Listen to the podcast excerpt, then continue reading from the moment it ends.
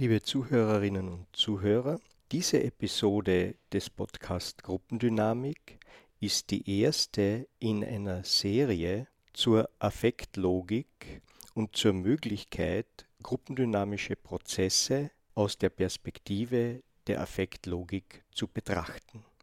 Lieber Herr Ciompi, äh, ich freue mich sehr, dass Sie heute dabei sind und mit mir hier sprechen über die Affektlogik und ihren Weg dorthin und ihre Forschung und ihre Erfahrungen. Mein Name ist Roland Schuster und ich spreche hier im Rahmen des Podcasts für Gruppendynamik und habe heute eben Luc Ciompi eingeladen, der meiner Einladung gefolgt ist, was mich sehr freut, um mit ihm gemeinsam Aspekte der Gruppendynamik zu beleuchten, die möglicherweise mit dem Konzept der Affektlogik sehr schön beobachtbar und auch besprechbar werden. Fein, freut mich, Herr Schuster. Danke für die Einladung. Gerne. Ich habe mir Ihre Biografie angesehen und mir hier einen Beginnsatz ausgewählt. Sie haben also beschrieben, dass Sie am 10. Oktober 1929 in Florenz als Sohn eines italienischen Arztes und einer Schweizerin geboren wurden und vorwiegend in der Schweiz aufgewachsen sind. Wenn Sie uns einen kurzen Eindruck davon geben, wie Ihr Weg Sie zur Affektlogik und zur Beforschung dieser Affektlogik geführt hat. Das alles kurz zu sagen ist natürlich nicht, nicht ganz leicht, aber ich versuche es also mit dieser Doppelherkunft sozusagen von Italien und Schweiz und dann auch noch allerhand familiären Verwicklungen. Das hat in meinem Leben ganz früh eine bestimmte Problematik aufgetan zwei Pole, wenn man so will. Die Schweiz eine eher nüchterne, solide und Italien etwas kreativ. Also Florenz war mal der Höhepunkt der westeuropäischen Kreativität und ist immer noch eine sehr besondere Stadt und vielleicht auch die Florentiner, die Verbindung meiner Mutter als eine Tochter eines Käseexporteurs und eines Florentiner Medizinstudenten war keine leichte Sache. Das äh, hat zu Spannungen geführt. Bei meiner Mutter hat es dann zu einer psychischen Erkrankung geführt, später eine schwere Erkrankung, also eine psychotische Erkrankung. Und all das, äh, mit dem bin ich halt so aufgewachsen, nicht in der Schweiz und musste damit fertig werden. Ich habe dann über verschiedene Wege, wie man das jetzt nicht äh, nach, also das kann ich jetzt nicht nachzeichnen, äh, habe ich schließlich Medizin studiert, habe äh, in der, innerhalb der Medizin schließlich Psychiatrie studiert und bin innerhalb der Psychiatrie schließlich zum Psychose- und Schizophrenie-Spezialisten, also zunächst einmal äh, primär Interessierter geworden, habe dort auch Forschungen darüber gemacht und habe mich äh, dann auch versucht, tiefer einzudringen in, die, in dieses psychische Feld. Äh, was ist das eigentlich, die, unsere Psyche, wie funktioniert das? Habe eine lange psychoanalytische Ausbildung, habe dann auch eine Familien, äh, nach dem einem, einem sogenannten Einbruch des des systemischen Paradigmas in, in, in, das war in den späten 60er Jahren, habe ich mich dann auch für Familien Dynamik und äh, Familientherapie äh, interessiert, für Systemtheorie in diesem Rahmen man sagte halt nicht einfach bloß das Individuum ist wichtig, sondern das System, namentlich das Familiensystem, wo er drin funktioniert und aufwächst. Und aus all dem und dann noch mit einer Mischung von äh, großem Interesse für Jean Piaget, das ist der Forscher der geistigen Entwicklung des Kindes, nicht also der sogenannten kognitiven Entwicklung vorwiegend, nicht der emotionalen. Das alles hat ein, Durch, ein Durcheinander in meinem Kopf gebildet Weg gegeben und dieses Durcheinander hat sich etwas geklärt durch das Konzept der Affektlogik, das ich dann entwickelt habe. Ganz, ganz kurz gesagt, das Konzept der Affektlogik versucht, das Fühlen oder die Fühldynamik, die Dynamik des Gefühls und das Denken, also die Kognition, die sogenannten kognitiven äh, geistigen Funktionen und dann auch noch das Verhalten unter einen Hut zu bringen statt separat zu untersuchen und zu sehen, vor allem ihr Zusammenwirken zu sehen. Das ist die Affektlogik. Das war die Grundidee der Affektlogik. Das hat äh, begonnen in den 80er Jahren, habe ich mein erstes Buch veröffentlicht darüber. Es sind dann noch mehrere Bücher zu diesem selben Thema äh, dann schließlich entstanden. Aber das war der Anfang. Meine Begegnung mit Ihnen war ja über Ihr Buch Affektlogik, das Sie ja auch erwähnt haben jetzt. Und für mich ist natürlich auch das Bild, dass also zwei unterschiedliche Kulturen in ihren Eltern personifiziert, für sie als Kind dann verschiedenste Fragen aufgeworfen haben, sehr interessant, weil ja auch in der Gruppendynamik sich immer die Frage stellt, was passiert denn hier mit den Menschen, die in einer Gruppe zusammenkommen. Für mich ist es immer wieder erstaunlich, wenn jetzt Menschen, die sogar aus einem selben Land zusammentreffen in einer Gruppe, dann aufgrund ihrer jeweiligen beruflichen Sozialisation bereits Spannungen entwickeln können in dieser Gruppe, weil sie eben unterschiedlich sozialisiert sind. Und insofern finde ich das faszinierend, dass die Affektlogik, also das Zusammenführen von Emotionalem und Rationalem dann irgendwie es ihnen ermöglicht hat, hier ein Konzept zu haben, mit, äh, die es möglich macht, das zu erkennen und möglicherweise auch irgendwie gut darauf zurückzuführen.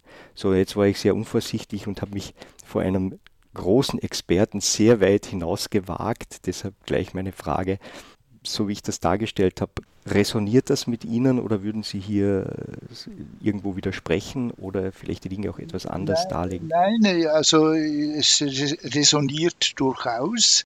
Ich bin nicht gerade zentral ein Gruppentherapeut und Dynamiker gewesen, aber ich habe doch einige Erfahrung. Ich habe auch Gruppen geführt. Ich habe selber in Gruppen ein Stück weit mitgemacht und mir ist auch sehr gut bekannt das Konzept von Raul Schindler. Ich habe ihn persönlich gut gekannt. Wir waren sogar etwas befreundet. Raul Schindler in Wien, verstorben, seit vor einigen Jahren. Also das resoniert schon. Es gibt da kaum einfach so lineare Beziehungen aufzuzeigen zwischen, sagen wir mal, Familiendynamik und dann diesen gruppendynamischen Settings. Aber die Familie ist ja auch eine Gruppe, nicht? Und kann eine bipolare oder mehrpolige Gruppe sein. Und Spannungen in Familien sind auch sehr bekannt. Also ich habe das ja selber erlebt, wie angedeutet. Und insofern scheint mir das Unternehmen interessant, diese Brücke herzustellen, aber vielleicht auch, ich habe jetzt da nicht einfach die Antworten schon gerade bereit, aber wir können ja versuchen, davon einiges aufzuspüren wenn Sie in einfachen Worten die Affektlogik für unsere Hörer und Hörerinnen darlegen. Also was ist das für ein Konzept? Ja, also ist ein Konzept, das hat sich über 40 Jahre oder noch mehr, noch mehr entwickelt und das in einigen wenigen Worten darzulegen, ist ein bisschen ein Kunststück. Aber ich will es mal versuchen. Die Affektlogik ist die Lehre vom Zusammenwirken von Fühlen und Denken. Wobei, wie schon äh, vorher angedeutet, der Akzent auf dem Zusammenwirken oder man kann auch sagen, den Wechselwirkungen sind nämlich zirkuläre Wechselwirkungen nach diesem Konzept zwischen Fühlen und Denken und dann natürlich äh, die Auswirkungen dieses Denkens auf das Verhalten. Das ist in wirklich äh, maximaler Kürze gesagt, was die Affektlogik will. Ich darf vielleicht noch das Bild doch ein wenig, ein klein wenig zu verdeutlichen, zwei, drei Dinge dazu differenzieren. Die Frage ist, wie wirkt die Kognition, das Denken, das Geistige, das Rationale auch auf das fühlen? Das ist eine Frage. Für die stellt sich, weil wir wegen der Zirkularität des Ganzen natürlich, und da, da kann man jetzt dann manches natürlich dazu sagen. Das ist klar, dass das Fühlen von zum Beispiel von der Wahrnehmung, ich sehe einen bösen gefährlichen Menschen auftauchen und kriege Angst nicht. Das ist ganz einfach. Also äh, von der Wahrnehmung und von den ganzen geistigen Funktionen, vom Lesen, von der Kommunikation her wird, werden unsere Gefühle beeinflusst. Aber die Gefühle, und das ist dann ein Hauptteil der Affektlogik, Hauptfokus, die beeinflussen auch andauernd unser ganzes Denken. Das heißt, äh, denken, nicht nur das Denken, sondern die, alle sogenannten kognitiven Funktionen zutiefst ich rede da von Filter- und Schaltwirkungen. Man kann, früher habe ich auch etwas technischer gesagt, Operatorwirkungen. Also Operatoren sind Variablen, die auf andere, andere Variablen verändern. Die Gefühle beeinflussen die gesamten Kognitionen, wobei äh, Kognitionen Funktionen das heißt, die Wahrnehmung als erstes, was ich sehe, ist von meiner Gefühlslage bestimmt, was ich wahrnehme in einem Menschen, in einer Situation. Wenn ich Angst habe, nehme ich völlig andere Dinge wahr, als wenn ich gelassen und freudig oder verliebt bin. Die Wahrnehmung wird beeinflusst, natürlich damit gleichzeitig der Aufmerksamkeitsfokus. Wenn ein, irgendwo ein Feuer ausbricht und mir Angst macht, dann werde ich meine Aufmerksamkeit auf die Ausgänge richten, wie ich diesem Feuer entkommen kann oder es allenfalls löschen kann. Und alle anderen Dinge, die vorher in meinem Kopf herumschwirrten, gerade mal vergessen, verdrängen. Nicht? Der Aufmerksamkeitsfokus ist zutiefst beeinflusst von der Gefühlslage, dann aber auch das Gedächtnis. Unser Gedächtnisspeicher wird je nach Gefühlslage aktiviert oder desaktiviert. Gewisse Dinge werden also ausgeschaltet. Eben, wenn da ein Feuer ausbricht und ich Angst habe, dann denke ich nicht an äh, meine Schulerlebnisse und äh, was ich morgen alles tun will, sondern ich denke, was, wie war das schon nur mit diesem Haus und wo sind die Ausgänge?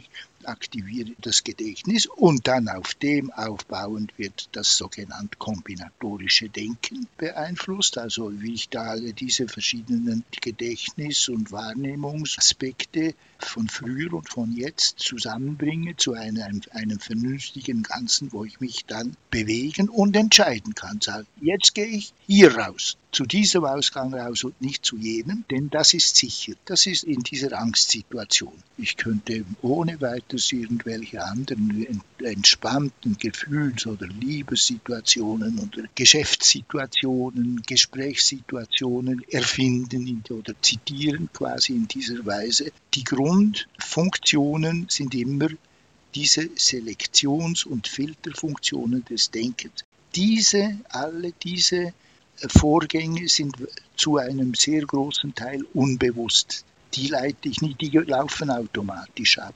Die Psychoanalyse hat dann auch äh, von Verdrängungsmechanismen, von Verschiebungsmechanismen.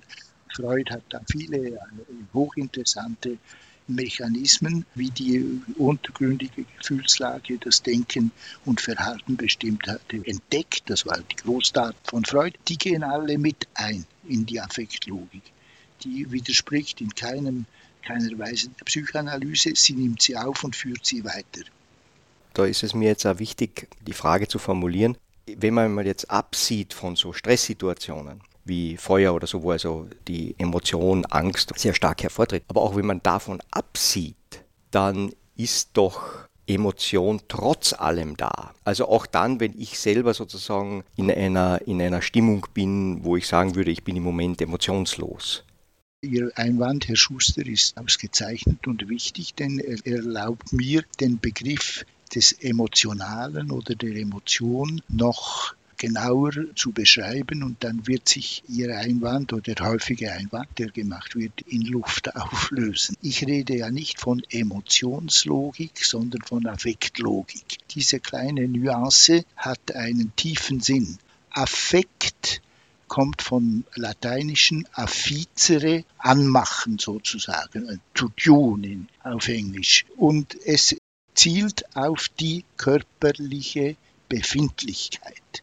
Denn die Affekte, die Emotionen sind alle eigentlich und ursprünglich und zutiefst körperliche Zustände. Die sind nicht zunächst einmal im Geist, wenn man so will, sondern die Verspannung oder die Wut oder die Angst, auch die Liebe natürlich, das sind gesamtheitliche körperliche Zustände. Und auf darauf hin zielt die Affektlogik. Das Wort Affekt nimmt in sich auf alles, was gefühlshaft ist, das wissenschaftliche Wort der Emotion, dann auch das Gefühl, die Befindlichkeit, die Gestimmtheit, das alles sind gefühlsartige Affekte, die unsere Verfassung, unsere Seinsweise, um philosophisch zu sagen, es gibt äh, auch eine philosophische Version der Affektlogik von Herrn Bollnow, sehr interessant, das ist eine Zwischenbemerkung. Es geht um die unsere körperliche Befindlichkeit. Nun, in einer Befindlichkeit, in einer gewissen Stimmung sind wir immer.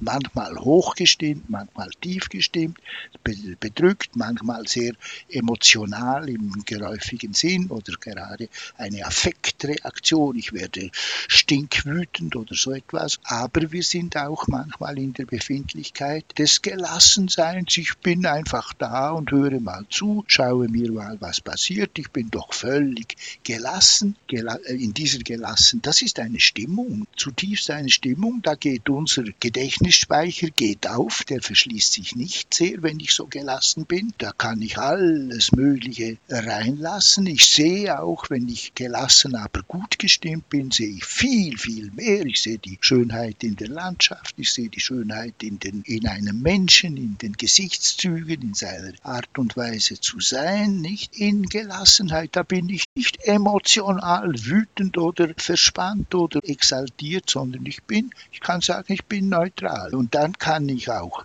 relativ gut sogenannt rational funktionieren in dieser Verfassung, kann die Dinge hierarchisch ordnen, kann sie nebeneinander ordnen, kann vergleichen in dieser, das ist eine Verfassung, das ist eine Gestimmtheit und das geht bei mir segelt bei mir, und das ist nötig, das zu, zu erklären, unter dem Wort Affekt.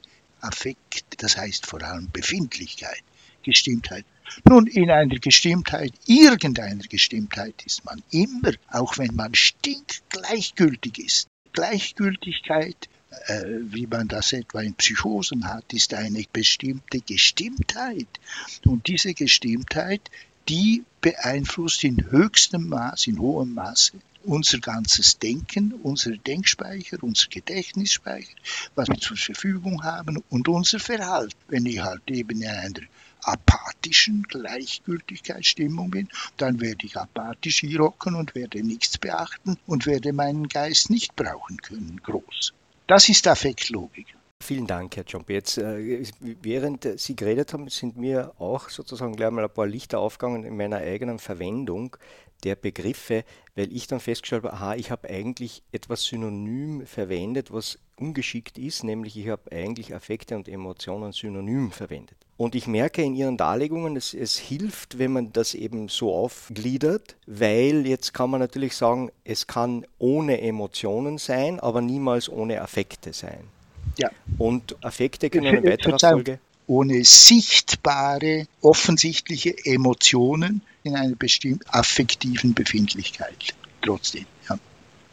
Ja, äh, lieber Herr Ciompi, es bleibt mir noch äh, auf Wiedersehen und auf Wiederhören zu sagen.